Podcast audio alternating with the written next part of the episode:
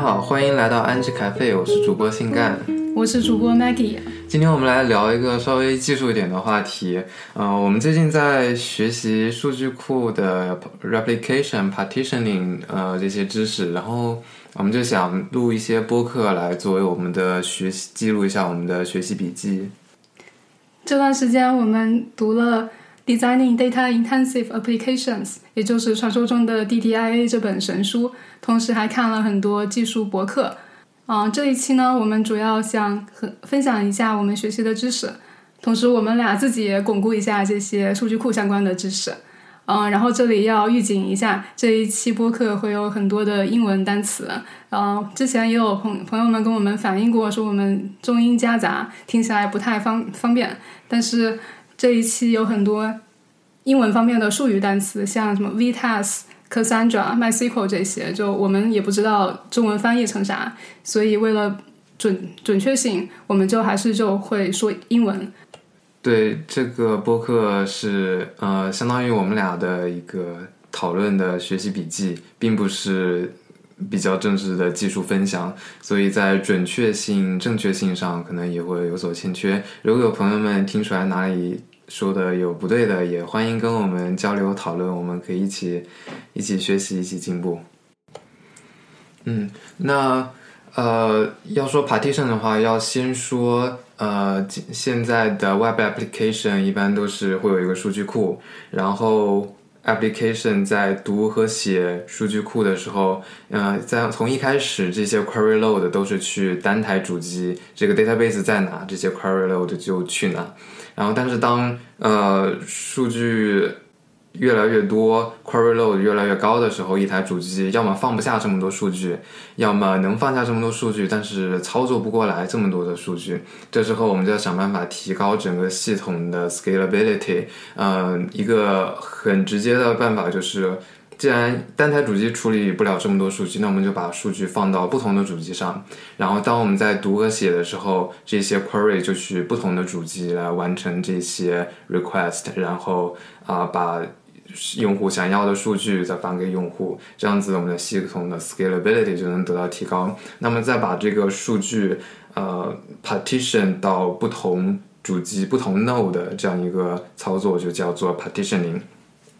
嗯，partitioning 和 sharding 经常这两个词混在一起用。那么一般我查了一些 Stack Overflow 上，大家一般是说，啊，partitioning 是比较 general 的一种把数据分成不同部分的这样一个一个想法。然后 sharding 一般是一种比较呃比较 specific 的叫 horizontal partitioning，意思是我们呃我们的数据。还保持它原有的所有列的 schema，然后呃不同 entry 的数据就放在呃不同的主机上。但是 ver 相相对而言，vertical partitioning 就是我们同一个 entry 的数据可能按列给它 break out 成不同的小块，然后这些数据再放到不同的主机上。呃，但是一般我们在讨论 data intensive application 要 scale 的时候，一般 horizontal scale horizontal Partitioning 是用的更多的一种技巧，嗯，那我们当时在说什么是 partitioning，也点出了，呃，主要的 motivation 是要提高系统的 scalability，能够提高 read write query load。对，就像新亮刚刚说的，partitioning 的主要好处就是第一个点是把数据分在不同的机器上，然后第二点呢就是能够处理更多的 QPS。嗯，然后这个 partitioning 这个词在不同的数据库里面也有用不一样的词，就像在什么 Elasticsearch、MongoDB 里面叫做 shard，在 HBase 里面叫做 region，在 Bigtable 里面叫 tablet，然后在这个博客里面呢，我们就统一就用 partition 来表示。然后接下来我就来给大家举一个呃 YouTube 的例子吧，我们看一看 YouTube 这十几年来是怎么做 scaling 的。嗯，首先，嗯，YouTube 是用一个单机的 MySQL，然后这个 MySQL 的数据库是不带 partition 的。后来随着 QPS 的增加，这一个数据库已经不能够支持这个负载量了。所以为了解决这个问题呢，YouTube 就搞了一个 Leader Database，然后还搞了一些 Replica Database，所有 Write Traffic 都由 leader database 来处理，所有 read traffic 都由 replica database 来处呃理。，read traffic 也有一部分去去 le- leader node 吧，然后 leader 会处理所有 write 和一部分的 read，取决于你要什么样的 data，这是为了 consistency。哦，对对对，你说的对，嗯，对，有两种 reads，取决于你需要什么样子的数据。嗯，举个例子吧，就是如果你需要像，如果你改了 profile data 的话，一般我都改改改了之后都会马上更新一下，想看一下我的 profile 是不是已经更新了。这种情况你需要从 lead database 来读，这样子来确保你的数据是最新的，因为啊、replica 可能会有一些 stale data。对，会有一个 replication lag，因为呃从一个数据库写到另外一个数据库中间这个网络是需要时间。对对，这一期在 D 这个在嗯 DDIA 里面的 replication 的一章有讲到，之后我们再做一张做一做一节 replication 的博客。对 replication 那一章就更复杂了，我们也读了好久。好，我们接着再来讲 YouTube。后来 YouTube 就增加了越来越多的 read replica，啊、这样的好处是可以增加了 throughput，因为有更多的 replica 了，用户可以从更多的 node 来读。然后另一个好处就是这些 replica 都分散在世界各地，所以就离用户也更近了，这样也能减少一些 read latency。好，就这么又过了几年之后，YouTube 发现 write traffic 又跟不上了。然后这个跟不上是并不是因为从用户写到 leader 这个过程中跟不上，而是因为 leader 把数据变动写到 replica 这个过程跟不上了。对，因为呃，咱们把数据 write request 写到 leader database 之后，leader base 要保证这个数据能同步到所有的 read replica 上，啊、那这个时候为了保证数据的 consistency，leader database 会有一个单线程来创造一个 replication string，然后这个 string of data 啊、会 replicate 到所有的 follower read replica 上，啊、这个过程中可想而知。一边是 write QPS 就越越来越高，另外一边是你为了 handle 所有的 read traffic，你要加越来越多的 read replica，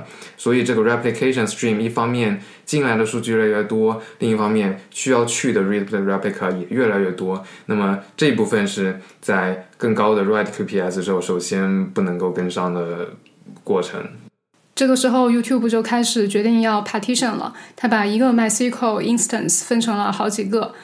嗯、同时呢，要在 application level 就要决定这个当前的 request 去哪一个 partition。嗯，当然 partition 也有它的局限性，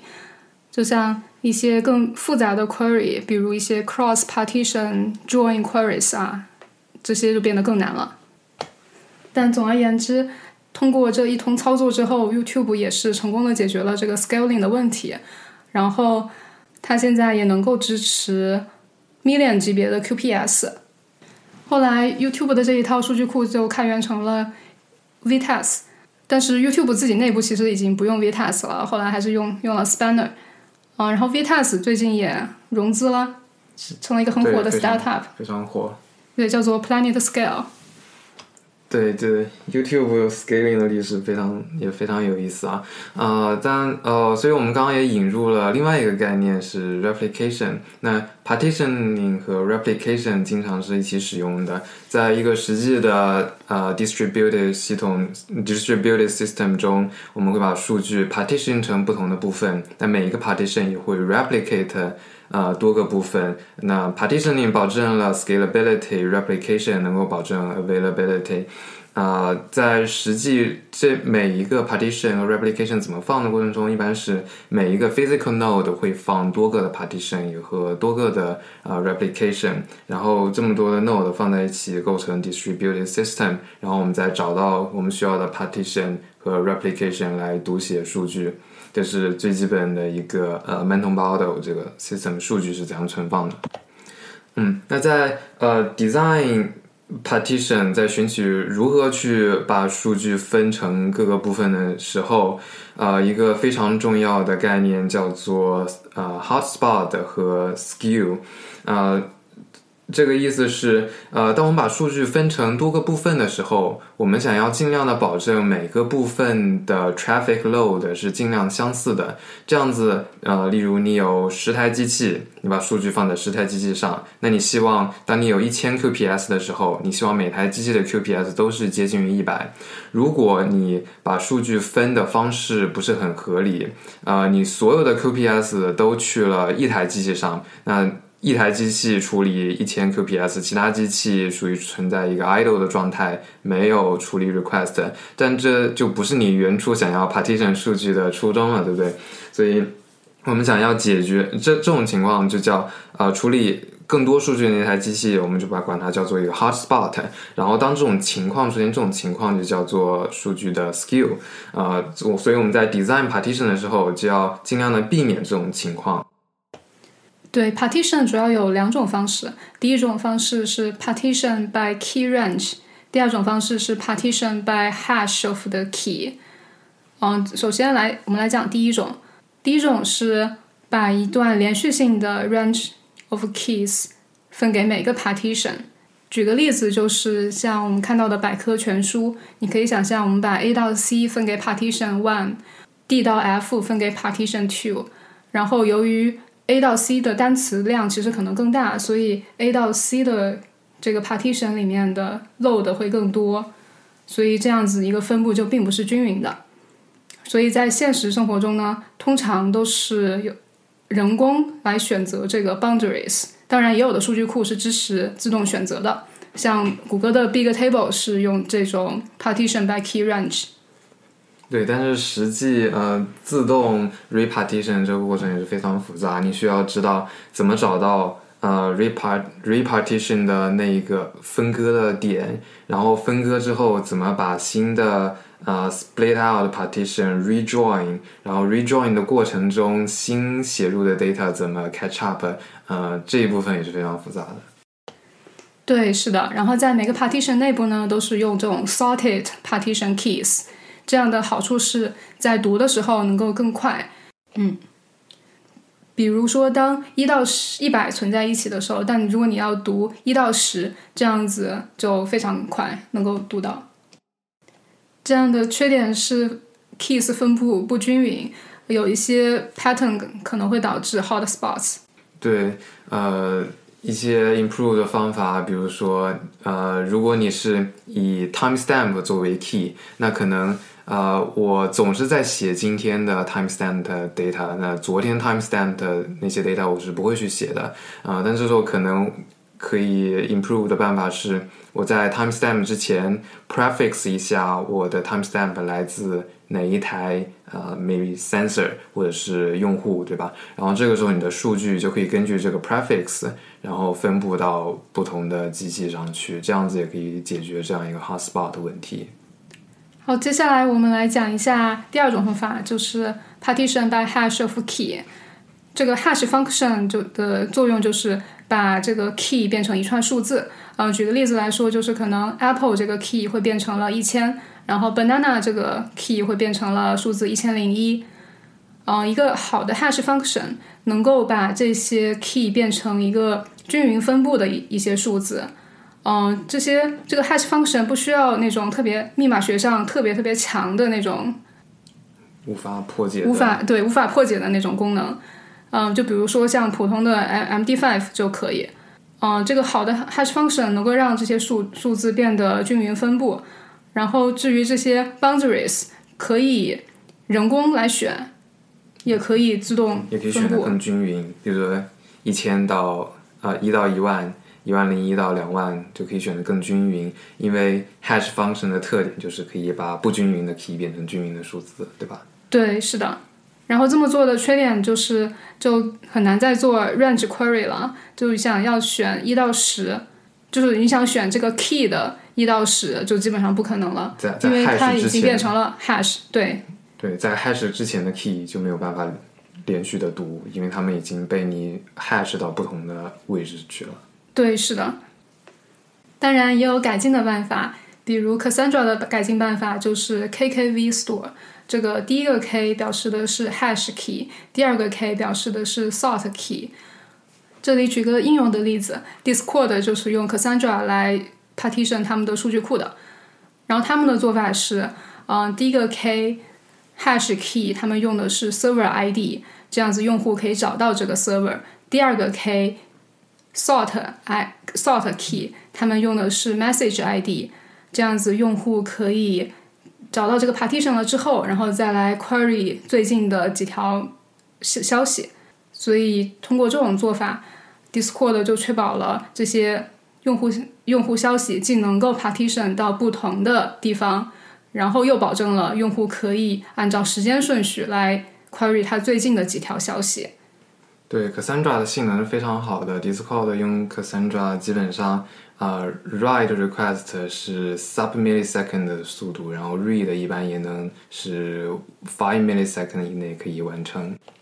但最近其实，呃，Discord 他们呃，据说也是开始转到 c e l a DB 了。c e l a DB 是一个 Cassandra API compatible 的一个 database。然后 Cassandra 因为是 Java 写的，所以当 GC 啊开始 stop the world 的时候，他们会有一些性能上可能要停个几秒钟，unacceptable。然后 c e l a DB 是 Cassandra API compatible，但是用 C 加加写的，所以没有这种 Java GC stop the world 的 problem。一般而言，hash of key 可以解决 hotspot 的问题，因为一个好的 hash function 能够让数据均匀的分布，但是也总有一些例外。比如说，推特遇到的意外就是 Justin Bieber，呃，现在可能是 Elon Musk 了。嗯，其实不是，Elon Musk 只是 follow 量第十的，Justin Bieber 还是排第二的。哦，好吧，那 Justin Bieber 不管你怎么 hash 这个词，他还是最后得到的还是同一串数字。所以，当有很多很多人访问 Justin Bieber 的时候，最后这些 request 都到了同一个 party 身上。然后，对于这个的解决方法呢，呃，看到书里的建议的方法是，你可以呃加两个数字到这一串 hash key 的前面或者后面。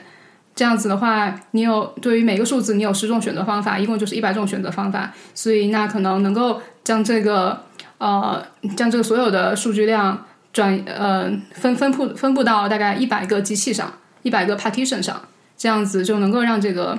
呃 load 更加均匀分布了。对，但是这里的 compromise，这里的 trade off 就是你在 application 层，呃，你的访问的逻辑会更复杂，因为你需要从呃单你需要有单独另外的逻辑，从一系列的 node 上去读写数据。然后这这些当这些读的结果返回的时候，你需要把这些结果 aggregate 到一起，然后再做一层转换。好，接下来我们再聊聊 partitioning secondary index 呃这一部分。那 secondary index 就是呃举个例子，你的数据的 primary key 是它的 ID，然后这个这这个 entry 有一些 attribute，比如说它的颜色是。红色、黑色，对吧？然后现在我们现在有 ID 为一的这个呃数这个 entry，它的颜色是红色。嗯，ID 为二的 entry，它的颜色是黑色。然后 ID 一和 ID 二，它们在同一个 partition。然后在另外一个 partition，我有 ID 一百零一这个 object，它的颜色也是红色。那这个时候我想要建立一个 secondary index，我想要问数据库，OK，颜色为红色的那些数据的 ID 是多少？那这个时候，呃，我们有两种办法，一种第一种是做一个 local 的 secondary index，另外一个是 global 的 secondary index。先说 local 的，那 local 的就是在第一个 partition，我们有呃 ID 一到一百，那第一这一个 partition 它就会有一个 secondary index，叫做颜色是红色的 ID 是 ID 一，在第二个 partition 也它的 secondary index 会有一个 entry 叫做。颜色是红色的 ID 有 ID 一百零一，那这个时候我们就会发现，当我们要写操作的时候，我把新的数据写进去，我只需要更新在同一个 partition 的这个 secondary index。比如说，我把 ID 为一的这个数据颜色改成黑色，那这时候我只需要把它的呃同一个 partition 的红色的。ID 把它删掉，然后同时加入一个颜色为黑色的 ID，加上一个一，我并不需要去碰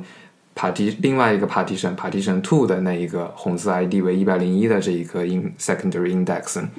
所以你的写是更加的写是比较简单的。但是我在读的时候，呃，如果我问我的数据库，我想要所有颜色为红色的数据，那这个数据库就会去同时去两个 partition。第一个 partition 会告诉你，OK，ID 为一的数据是红色；partition two 会告诉你，ID 为一百零一的数据是红色。然后当这两个呃 partition 同时返回到一个 coordinator node 或者另外一个 proxy server whatever，这个时候这个 coordinator 就会把这两个呃，list combine 在一起，告诉用户一和一百零一，它们的颜色都是红色。所以可以发现，呃，读其实是更加的复杂的。你需要去读你所有的 partition node。呃，如果有一个 partition node timeout unavailable，这个时候，呃，根据你的情况，你可能整个读的操作都会 abort。嗯，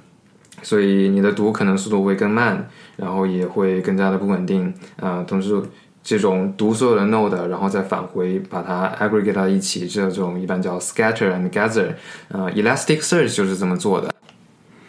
另外一种就是呃叫 global secondary index，也叫 term partition 的这种做法就是呃就以刚刚的例子，partition one，partition 一是有。呃，颜色为红色的是 ID 一，Partition Two 有颜色是红色的是 ID 一百零一。但是如果我们用一个 Global Secondary Index，我们就会把这个颜色的 index 放在某一个单独的 node 上。这个时候，在那个 node 上的那个 partition 上。呃，这个颜色的 index 就会有红色的 ID 是有一和一百零一，这个时候读写的 pattern，这个时候读写的呃发生的事情就不一样了。这个时候在写的时候，无论你是写数据的 partition 一还是 partition 二，你都会去找那个 global secondary index 所在的 partition 去更改颜色为红的 ID 一和一百零一，它是如何变的？呃，所以你在写的时候，你的操作就会更加复杂，因为你不光要写数据所在的 partition，你还要去找 global secondary index 所在的 partition，然后去改那个 partition。但在读的时候就会变得更加简单，因为如果你只呃 issue 一个呃一个读 secondary index 的操作的时候，你只需要去某一个单独的 partition，你不需要像 scatter gather 的时候去所有的 partition 读 secondary index，然后再把数据。somehow merge 起来，所以读是更加简单的。呃，Amazon 的 DynamoDB 就是这样做的。Amazon DynamoDB 呃，允许你现在应该是允许你呃建立五个 secondary global secondary index。他们之所以要呃限制你最多可以建立的 secondary index，也是为了保证你在写的时候不要花太多时间去更新这些 secondary index，保证你写的速度不会太慢。接下来我们再来讲一讲 rebalancing partitions。啊，为什么要 rebalancing 呢？呃，首先，因为这个 query 的 QPS 或者这个整个的数据量增加的时候，我们需要更多的 node 来进行 partition。当有机机器当当有 node failure 的时候，我们需要 fail over 到其他的 node 上。好，我们再来定一下 rebalancing，就是把负载量从一个 node 转移到另一个 node 的这个过程就叫做 rebalancing。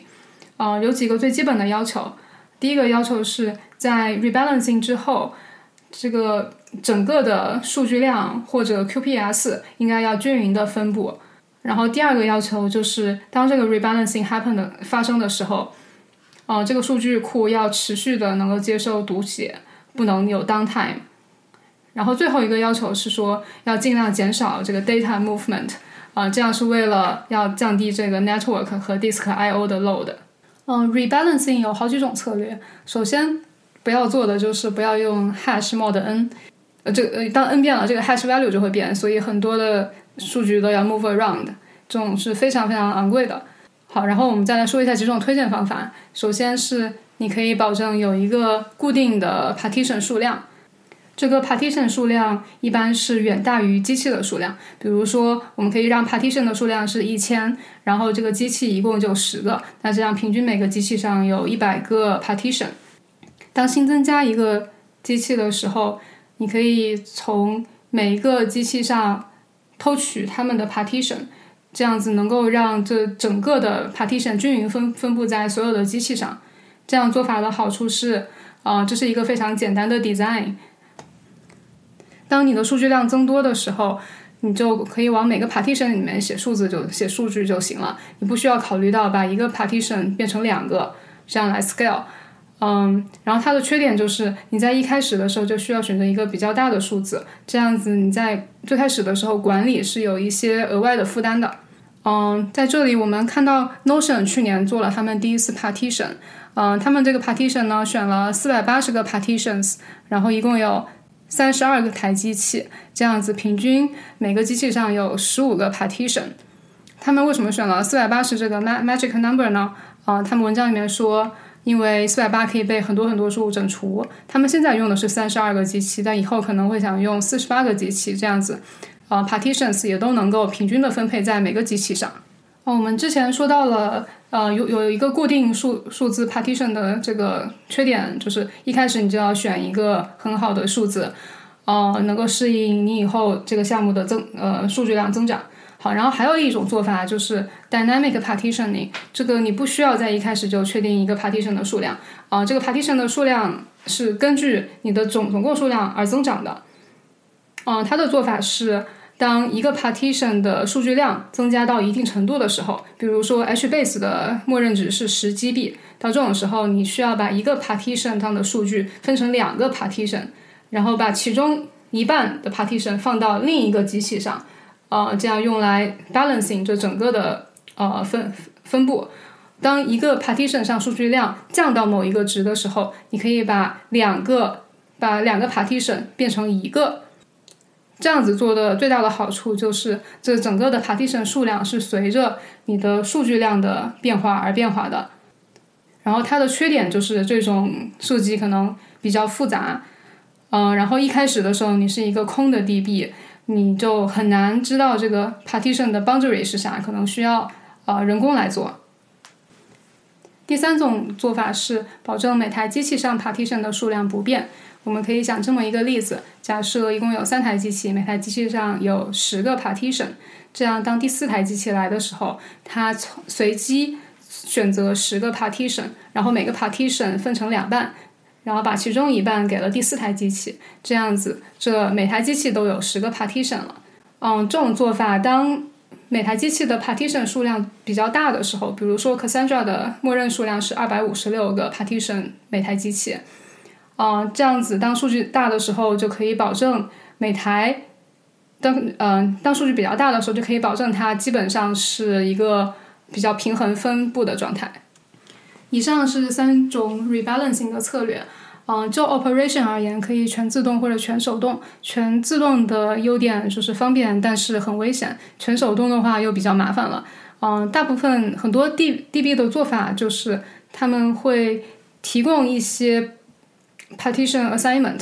但是通常需要人来手手工同意。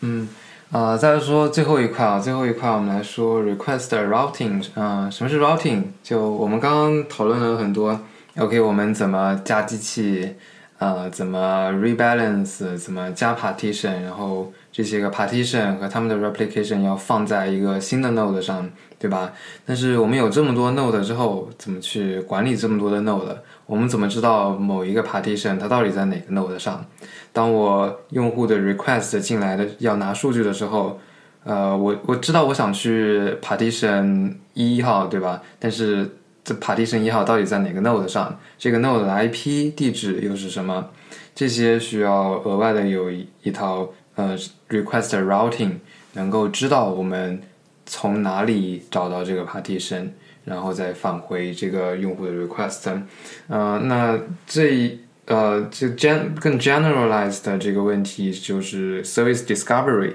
我们怎么去发现这个 service，它要怎么去找到这个 service？呃，从一个呃 high level 上来说，一般有三种办法来做 request routing。第一种办法是呃 client 的 request 去任意一个 node。然后每一个 node 他们都很很平等的能够去知道这个用户 request 需要的 data 到底在哪一个 node 上。那么这任意的接收 request 的这个 node 会把用户的请求 forward 到真的含有这个数据的那个 node 上，然后当那个设 node 数据返回给第一个接收用户 request 的 node，这个 node 再处理一下数据，把数据返回去。呃，第二种办法是用户的 request 会先到一个 routing tier 一个 server 上，这时候还没有到我们真实存数据的那些 node。这个 routing tier 会知道，呃，这一个数据需要去哪一个 partition，然后每一个 partition 在哪一个 node 上。所以我们的数据是到达 routing tier，routing tier 从 node 中拿到数据，处理好之后再返回给我们的 client。第三种办法就是，呃，我们的 client 比较聪明，我们 client 在 make request 的时候就已经知道了这一个数据在哪一个 partition，这个 partition 在哪个 node 上。当然，这要求我们的 client 我们能够信任这个 client，我们一般可以有一些 SDK，一些 daemon 可以在这个 client 上，呃，这个 client 可以直接 talk to 我们的一些 node，但在 public facing 的一些 service，一般我们会呃采用前两种方法。呃，第一种，每一个 node talk to 其他的 node。呃，举个例子，Elasticsearch 就是这样的。你的 client request 去 Elasticsearch 的某一个 node 上，这个 node 会 forward 到其他 node，然后做一些 scatter gather，找 reverted index，然后返回。呃，document ID，然后把 ID merge 到一起，再返回给 client。第二种 node 也非常，第二种方法，啊、就是走 routing tier 也是非常常见的。比如这个时候，一般 routing tier 会，呃，和一些 service discovery 的一些解决方案集成。比如说，呃，Zookeeper 就是用的非常多的。呃，用来做 service discovery 的一个东西。那这个时候，Zookeeper 它相当于一个呃 key value store，它会知道每一个 partition 在哪一个 node 上，这个 node 它的 IP 是多少。所以 routing tier 会去问 Zookeeper，OK，、我要找的这个 partition 它的 IP 到底是多少？然后拿到 routing tier 拿到这个 IP 地址之后，它就可以去真的去找到那个 node 上的 partition。对，Vitess 就用 Zookeeper。对，Vitess 在 shard 嘛，在 shard slash partition MySQL 之后，嗯、呃，它就是加了一个 routing tier，呃，用 Zookeeper 然后来 maintain 每个 partition 的 state，知道每个 partition 在哪里。呃，当然也有一些 database，比如说 Couchbase，它会用更简单办法，就是不做 rebalancing，不做自动的 rebalancing，所以你在手动的 rebalancing 的时候，你可以直接去写 config 这样子，啊、呃、，routing tier 会变得非常简单，不需要 Zookeeper 这样的 service discovery 来 maintain 这些 state。好，感谢大家的收听。今天我们聊了 partitioning，首先我们讲了为什么要 partitioning，然后之后聊了两种 partition 的办法，一种是 key range，还有一种是 hash of key。以及聊了为什么呃如何解决 hotspot 问题，啊、接下来我们讲了在 partition 中怎么样设计 secondary index，有 global index 和 local index 两种，嗯、再接下来我们聊了就是当 partitioning 变多的时候，我们该怎么样 rebalancing，最后聊了一下 request routing 的三种办法。这个 request routing 就把从 client side 到它怎么和 partition 联系了起来。好，以上就是我们今天聊的内容啦，谢谢大家收听，我们下期再见。